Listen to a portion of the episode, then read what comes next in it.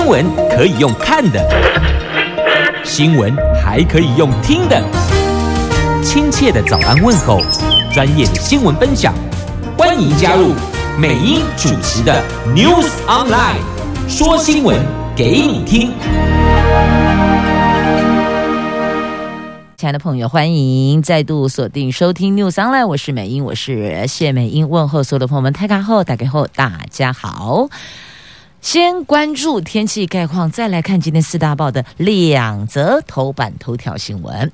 北北桃今天白天温度介于十八度到二十六度，竹竹苗十七度到二十三度，都是阳光露脸、晴朗好天气。虽然现在桃园的天空灰蒙蒙的，但是气象局提供白天阳光露脸，天气还不错。好，来看四大报的两则头版头条新闻。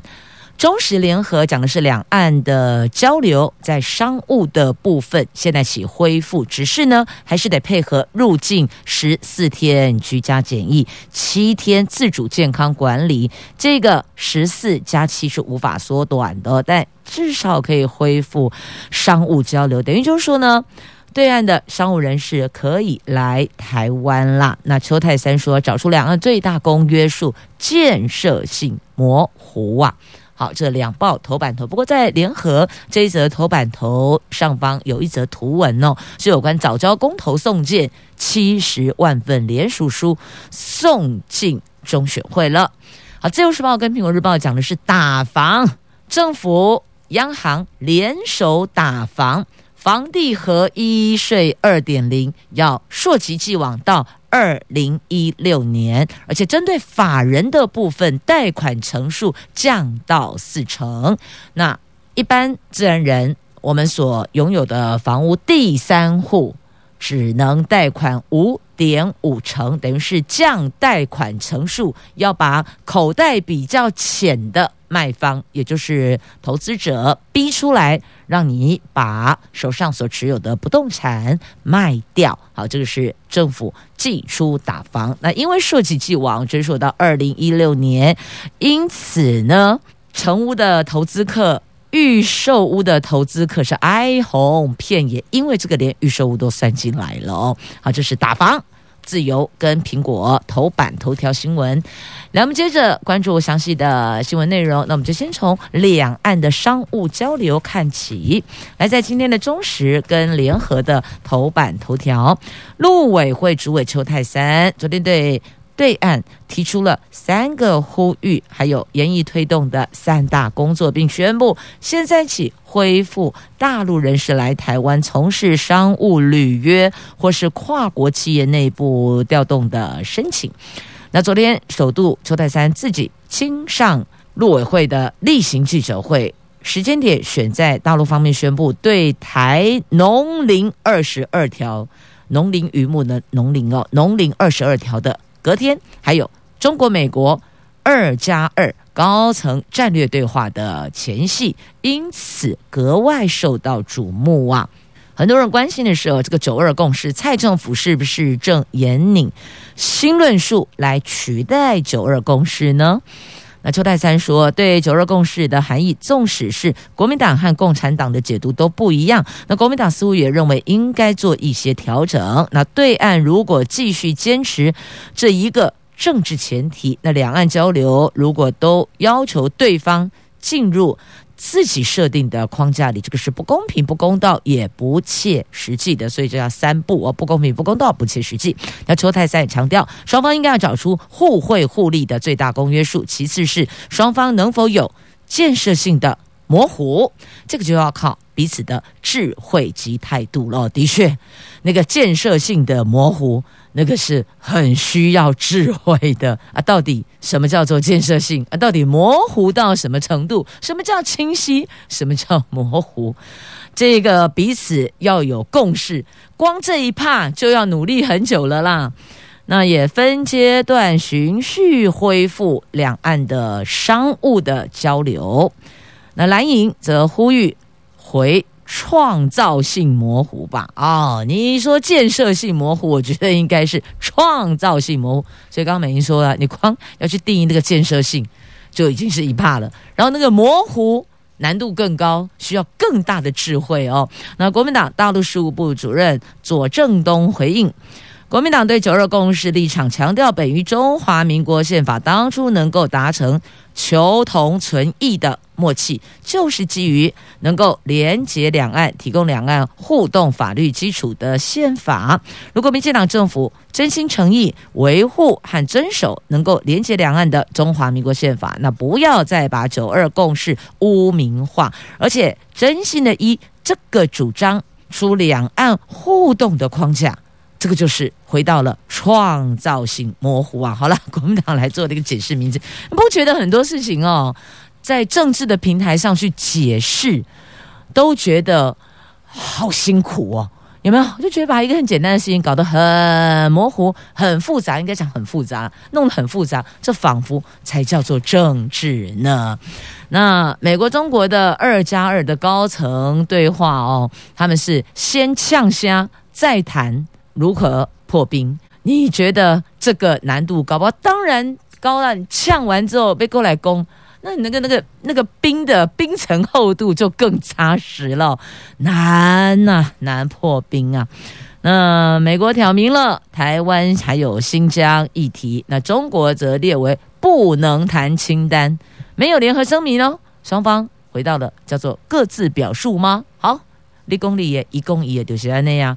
所以有时候觉得这些人好像浪费了很多时间在那里各自表述，表述到最后啥个共识都没有，然后冰也没破，反而更加坚厚。跨博看不出来哦，一点不散哦。好了，这就是政治平台上演出来的，都特别的复杂哦。继续来看打房，政府打房有针对。法人的贷款成数跟自然人的贷款成数全部都给下架了哦。那这个新闻在自由苹果头版头联合在头版下方一起来打房啦，打炒房系列动作，真是呃联合的标题下的很妙哦，叫做系列动作。第一个就是实价登录二点零嘛，那第二个房地合一税修法嘛，第三个目前还不推动的叫做囤房税，第四个是央行寄出了第二波的选择性信用管制，也就是降低贷款成数了哦。那么，实价登录二点零的部分锁定房屋交易七月上路。第二个，房地合一税修法就针对短期交易课重税，纳入了预售屋法人课税比照个人，因为过去有从法人这一块来钻漏洞的。囤房的部分呢，在野党都提验朝向。提高房屋税率跟全国归户等方向修法，但是目前行政院暂时不推动哦。那央行祭出第二波选择性信用管制，针对了。个人、法人、豪宅、工业区闲置土地降低贷款的成数呢？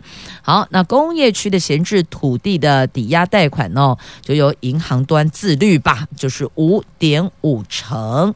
以前是银行自律，就旧制修正之前贷款条件是银行自己评估啦。那修正之后呢，拍谢五成半。只有五成，五点五成，譬如说一亿就只能贷五千五百万，你必须要四千五百万的自备款的意思哦。好，那来看那个法人的部分呢，第一户住宅修正之前贷款条件是六成啊，没有宽限期哦。那第二户以上的住宅贷款是五成，没有宽限期。修正之后呢，全部往下降。都降成四成，不管你是第一户、第二户、第三户，反正就是四成，而且没有宽限期。那来看个人的部分喽，第三户、第三户六成没有宽限期，那修正之后呢，变五点五成，第四户以上。五成，那都没有宽限期，所以我现在跟你讲的就是哦，个人买房子修正之后的新制啦，旧制已经不重要了，因为不啦，好，旧制已经不用了，那就是新制，最多你只能贷到五点五成。如果你已经是第三户，已经持有两户房屋的话哦，不管你那个面积大小，哪怕套房也叫一一户，这样了解了吗？好，那第三户开始五点五成，第四户。五成，好，那针对高价住宅，个人去购买高价住宅，修正之后没有房贷，或是你已经有两户以下房贷者，就是五点五成，然后没有宽限期啊。你已经有两户，你已经是三户以上的房贷者，就四成，从五点五下砰降到四成，而且没有宽限期，所以等于说买一户房子一千万，你就必须要六百万的自备款的意思哦，只能贷四成。那肯定你要问说啊，什么叫做高价住宅？来解释名词，高价住宅的定义就是坐落在台北市的。建价或是买卖金额七千万以上叫做高价住宅，那新北市六千万以上，其他国内地区四千万以上，等于说我们的收听范围内，北北桃竹竹苗，那桃园新竹苗栗，意思就四千万以上就叫做高价住宅。那新北市六千，台北市七千，安内无聊盖不？这是央行打炒房的措施啊，要加重。房地产的信用管制，就房地产市场的信用管制，锁定了四大类贷款，这等于是行政院跟央行打炒房双管齐下了。最近推出的房地合一二点零修正案，已经确定溯及既往到二零一六年，让最近这一两年内入手。就买进预售屋或成屋的投资客是哀鸿遍野，昨天更使出了杀手锏，推出了房贷成数管控措施，针对多间房屋贷款调降成数，第三户只能贷五点五成，第四户以上只能贷五成。那房仲业推估，这个将逼出不少。口袋比较浅的投资客就是卖方啦。那可能你会说啊，那个要怎么算呢？来预收的部分，我举个例子好了哦。假设说你今年年初以一千万元买进预售屋，然后年底还没有盖好房子哦，都还在建造当中哦，你就以一千五百万元卖出去。请问你是不是价差五百万？因为你今年年初买一千万嘛，那年底你卖掉是一千五百万，可它还是预售屋，它还没有盖好。以前呢，很多人就是在还没盖好、还没过户之前就脱手啊，什么事儿都没有，等于是净赚。但现在改立工哦，预售屋马被课税哟。像刚刚举那个例子，你年初一千万买进来，年底一千五百万卖出，是不是获利五百万？那获利五百万，依新方案来讲的话呢，因为预售屋要纳入房地合一课税，五百万就乘以四十五趴的税率。因为新方案，我们一年内出售四十五趴最重四十五趴，所以那五百万当中的四十五趴就是要交给政府的，就是两百二十五万。所以实际上你是获利两百七十五万。你会以为说哇，太狗爸爸没啦，进户被改的丢。百分之四十五，你是百分之五十五的获利，这样会换算了吗？因为之前呢、哦，现应该讲现在这样旧制好了，讲旧制跟新制哦。旧制来讲的话呢，刚刚讲说获利五百万，对不对？获利五百万乘以四十趴的税率，还要减一个累进差额八十二万九千六，等于只要缴一百一十七万零四百元，所以两者相差新旧制，政府多拿多抽一百零七万。九千六百元的一百零八万了啦，一百零八万的税金，安内共利五了解不？变成数字举例给你听，可能就比较清楚了。那么在那个税率的部分呢，最高就是四十五趴，一年内出售，政府抽四十五趴的税。一到两年内出售也是四十五趴，那两年到五年内三十五趴，五年到十年内二十趴，十年以上十五趴，好，最低就是十五趴。安内贡你有了解不？这样算您可能就比较清楚了，是吧？好，这个是在今天的苹果跟自由头版头，那么联合在头版下方的新闻。继续呢，我们来关注在今天中时头版下方的新闻。这美国、中国的二加二高层会谈是各自划重点呐、这个美国媒体报道，中国拟要求撤销川普制裁。众所瞩目的美国、中国的二加二高层会谈将在美国阿拉斯加州安克拉治当地的十八号傍晚登场。根据《华尔街日报》独家披露，中国方面要在会议上要求美国方撤销川普任内多项对中国的制裁措施，并计划提议重新建立起定期的双边高层会晤，来解决经济贸易。安全，还有其他领域的分歧。这次是拜登政府上台以来，美国中国最高层级代表首度面对面接触，但是双方拿出的议程截然不同啊！由此可以看出彼此裂痕之深，修复关系难度之大。看来这一场会谈后要形成共识，有点困难哦。这双方即便层级再高，也不可能在会谈上 final 任何事情。他一定是有会前会啊，大概提我可能要讲什么，你可能要讲什么。那我们各自讨论之后，各自禀告长官后，长官点头摇头，然后再把这个决议带到谈判桌上来聊嘛。大概就是这样子哦。好，这是在今天中时头版下方的新闻。那么另外呢，在同样这个版面，中时版面还有。疫苗采购的部分哦，在监督疫苗采购，蓝白携手成立调阅小组。那绿营立委不满表决通过，陈时中则担忧这个会妨害进货样。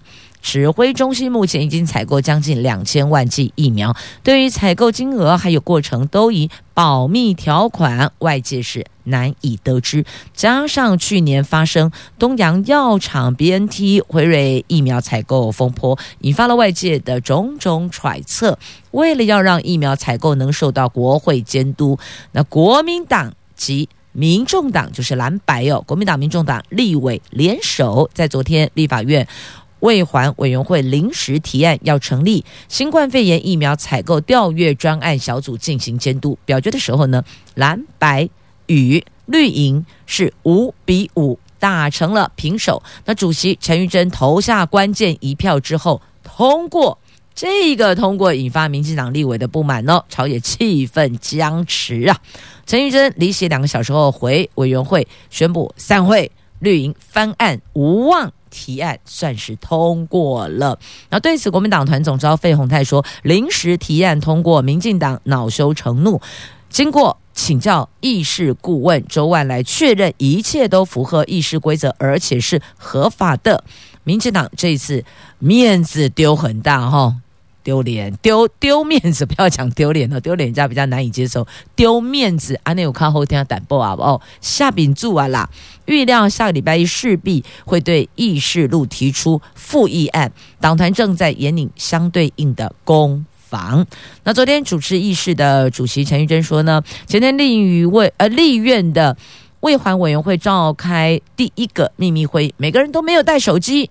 文件看过都无法带走，所以等于说进来通通不准带手机。你看了什么东西，看过就停在你的脑袋里，你是没有办法把东西留下影像档案带走的。政府不用公开的资讯，总可以向民意代表公开吧？但那天却是没有秘密的秘密会议。立法部门也是政府的一部分呢、啊，确认立法部门会泄密，这个就叫做藐视国会哦。你才还得藐视国会，藐视议会，还得帽子乱。多沉呐、那个重量多沉呐、所以昨天这蓝白携手通过了成立调阅小组。那陈时中担忧后续会妨害进货啦，他说第一次遇到主席离席，有点无奈。对于第九案，他表达反对，认为机密会议有泄露的可能性，他不乐见。妨害疫苗进货，那立院要监督，他们会配合，但了解合约细节是没有帮助的。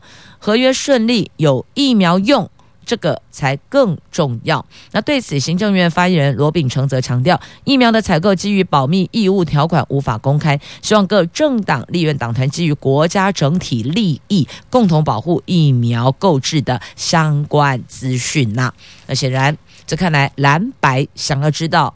合约内容，因为陈时中说嘛，啊，你们那个调阅小组，你看合约细节没有用啊，那不是重点啊。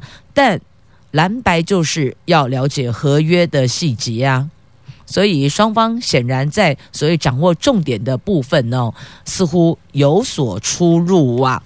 那对此，因为已经算是合法通过的，所以呢，这个调阅小组还是会成立的。那所以说了吧，太阳底下是没有秘密的啦。那全台湾五十七家医院二十二号开打 AZ 疫苗，九月全面接种，明年一月打完第二剂。这个是目前我们预定的接种的时程哦，分三阶段。第一阶段三月起，那接种对象就是第一顺位，就包括医事人员等第一到第七类的工作人员。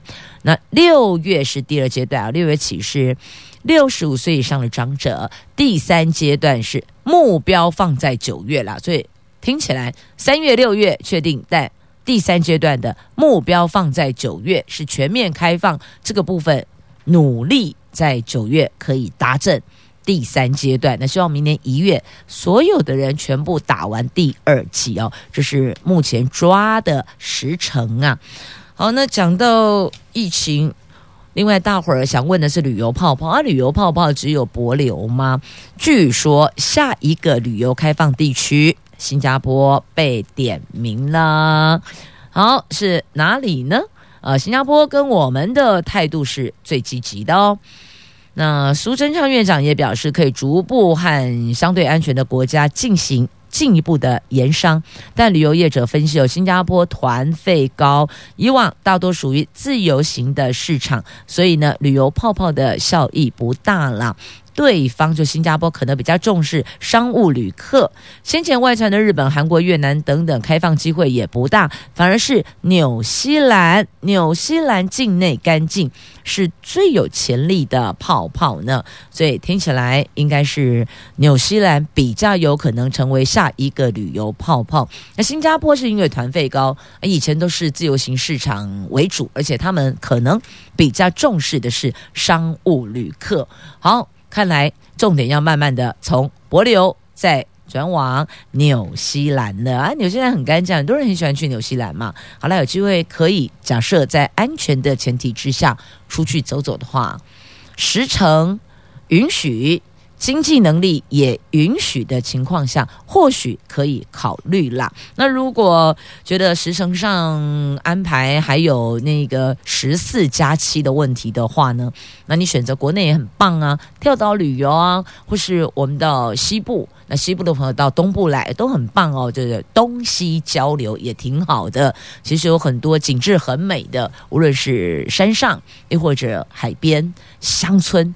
觉得都是不错的选择，前提重点就是离开你所工作或是居住的县市，你只要离开这一个区块之后，才会有放假的感觉。那有放假的感觉，还真的不一定非得要在柏林基础去啦，未出国也可以啊。你搭飞机到离岛，你也觉得有登机啊，很棒哦。只是登机之后被叫下来，那个记忆点还真的是挺强烈的哦，挺深刻的，或是被广播。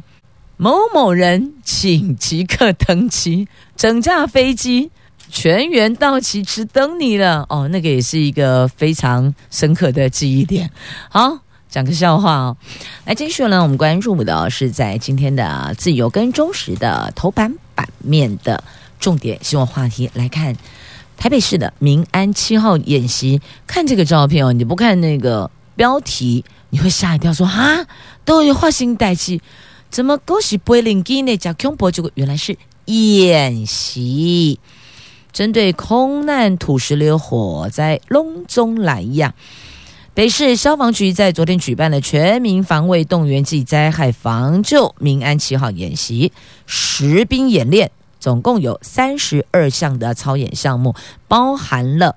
灾防告警讯息发布、土石流灾害抢救等等，有超过一千四百六十个人，各式车辆一百六十八辆共同参演，展现协调整合救灾资源的能力，而且哦，模拟大型飞机迫降，还有建筑物窜出火舌抢救等重大灾害紧急应变处置，还包括了有爆破、洒水。灭火等场面超逼真的，所以我刚刚说，要不是我看到了“演习”两个字，外加几雷内啊，什么时候发生了这些事情？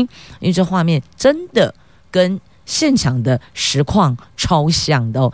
演习演习就是要逼真嘛。好，就在今天的中时的头版图文。好，继续我们前进。自由时报，高雄市议会议长曾丽燕涉嫌助理费的问题。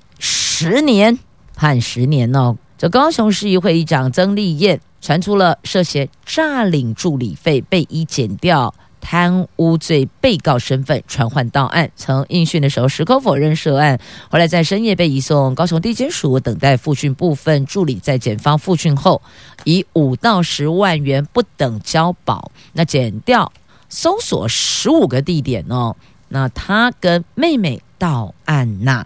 那曾丽燕涉案被剪掉约谈，传出讯息后，也在高雄地方政坛引爆蓝营内讧传闻，指去年议长补选后，国民党团纷争不断。虽然曾经极力弥平伤痕，但似乎有人借用剪掉的这一把大刀，想借此把他给拉下台。啊，所以你看这个位置大概都没去，然后又传出是蓝营内讧。因此说了很多事情哦，是关起门来自家人出手最重，都砍到见骨，对不？打开门跟对手对垒，还不至于伤得这么重，但往往就是重伤在自家人的刀下呀。好，到底实情为何？那就交由减掉跟廉政署他们去厘清吧。那另外一则。社会新闻，这个就不用交给减掉廉政署去厘清了，这个给警察背背就可以了哦。这抢银楼啊，三千一百万落网了，这是台北啊，新北啊，新北三重区的老字号的银楼，昨天被抢走三千多万元的金饰跟珠宝。警方逮捕到这名彭姓嫌犯，他曾经是强盗集团的首脑。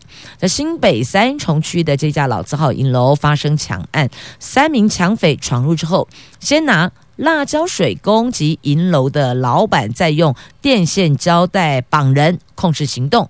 五分钟，五分钟内搜刮店内四百多两的黄金、钻石、翡翠等总价值三千一百万元的财物。扬长而去，那店内的黄金珠宝几乎被洗劫一空。来了三个人，怎么可能会空手离开呢？当然是拿好拿满才扬长而去啊！那店内的黄金珠宝几乎洗劫一空了。警方获报，拦截围捕，在中和查获骑乘犯案机车这一名六十三岁的彭姓嫌犯，另外锁定在逃的另外两名嫌犯，追捕当中啊。好，这是社会新闻，拿辣椒水哟、哦、攻击店家老板，所以你看这些黄金摆好摆满就是这样子哦。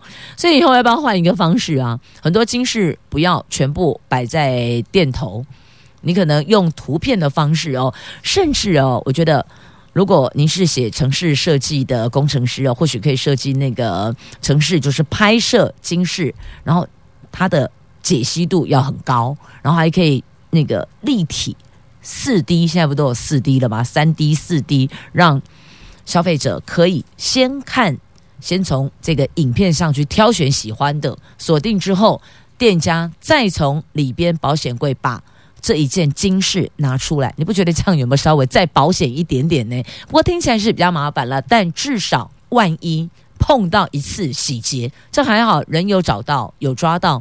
如果扬长而去，十天半个月找不到。他早就把金饰给销赃了，你要去哪里找呢？所以我觉得脑筋动快一点，或许在这一块可以给自己加强一道防护措施啊。好，那么继续再来看这个《自由时报》头版这一则图文，哇，两个女生好漂亮哦，女力返乡闯出一片天呐！她们做草莓烘焙，还有彩虹婚贵宾，这新时代女力崛起了。这两位年纪轻轻的。这女生回自己的家乡哦，返回嘉义太保市的老家，协助育苗场的农务，同时在温室里种植丰香、香水、恋香等草莓品种。我刚讲的是草莓品种哦，可能如果您没有过去，没有在这一块有深入了解。可能不太了解草莓的品种，有香水的品种，有丰香的品种，有恋香的品种哦。那他们这两位又自学烘焙加工，把草莓、洋香瓜等水果摇身一变，成为了美味饼干、蛋糕、果酱，还有饮品，蜕变成为优秀的女青农啊！这两位，一位二十七岁，一位三十二岁，你看。这年纪都挺轻的，而且高颜值啊！他们原来一个呃，他是大学的老师，教日文的。两年前回家帮妈妈经营婚贵宾店，他就善用洛神花、桑葚，还有当季水果等食材，制作彩虹婚桂冰，来的消费者为之惊艳，吃完秒变粉丝，你看多好，多一点巧思啊！现在也可以把凤梨入也可以凤梨可以入菜，也可以当水果做甜点，做成冰品都很棒啊，都很受到欢迎。所以呢。动动脑，到处是商机呀！你说是不是呢？来，今天我们来关注这个早教公投送件哦，这是全台湾第一个由民间发起的生态保育公投案。昨天把这一份珍爱早教的公投连署书七十万三千零五十二份送进中选会，环保团体说。民进党是最大的输家啦。那这一份公投如果通过，人民教训执政党，反之政府背负破坏生态的烙印，所以不管通过不通过都伤啊。好，来看在今天中时 A two 焦点版面的新闻。这七十万三千零五十二份的早交公投连署书，昨天送抵中选会了。连署书的数量已经超过二阶连署所需要的份数，可望成案，并在八二八八月二十八号的公投日中举行。中选会说，后续将在五月十七号前完成查封、查对，完成查对，并在五月二十七号前举行委员会议，确定公投案成立公告事宜。那。也呼吁在公投出炉之前，请三阶立即停工啊！好，这是藻礁公投的话题。那接着我们再来看这三一九，你可能觉得啊，怎么三一九跑出来的？因为今天三月十九号啊，给哪里有三一九啦？还记得三一九吗？发生到现在十七年了，你看。都快成年了，都快十八年，到现在十七年了。事实上，还是有很多的疑点没有厘清啊。当事人之一的前副总统吕秀莲，他说，很多人不解他为什么对三一九枪击案的真相锲而不舍，因为他认为三一九案严重撕裂台湾社会。信者恒信，不信者恒不信，这已经成为台湾民主的病癌，癌症的癌，病癌应该面对它，把它治好。好，他也列出了三一九枪击案的整个时程，从发生到三月二十九到三十到八月。一直到二零零五年隔年的八月份哦，他把这整个事件都把它给列表了，锲而不舍，还出了书透视三一九呢。那吕秀莲也向蔡英文喊话，正副总统没被开枪，怎么能够没真相啊？的确啊，国家元首。被开枪，而且是正副元首这刚一代啊，被开啊不一同一个同一次那个行动出来哦，同一列这样出来，这被开枪这是很严重的哦。好，所以他要真相，他是当事人，是啊，当事人是有权喊真相。那身为这个国民，也有权利要求要真相，因为对象是当时的正副元首呢。好，接着我们再来关注的是工业限水的部分哦。这竹苗、中嘉南、新竹苗栗、台中嘉义、台南，研拟工业用水要限水十五趴。那经济部斥资二十五亿，有七大措施要强化抗旱工作。因应五月到六月梅雨季，万一他不来，经济部宣布了斥资二十五亿元推强化版的抗旱七大措施，要每天增加十六点八万吨的水源备战。另外呢，目前新竹苗栗、台中、嘉义、台南等这五区，第二阶段限水灯已经变橙灯了，橙色的哦，也考虑工商业限水比例由十一趴再加拉升到。十五趴，希望能够省下水源。预计全案将在下个礼拜的抗旱会议中讨论，讨论通过就会这么做了哦。啊，所以这个拜托哦，梅雨季，你第一个要来，第二个雨得下在集水区呀。来，继续我们来关注的新闻话题哦，就是看气象局要攻奇莱棱线修气象站，是由他带队的耶。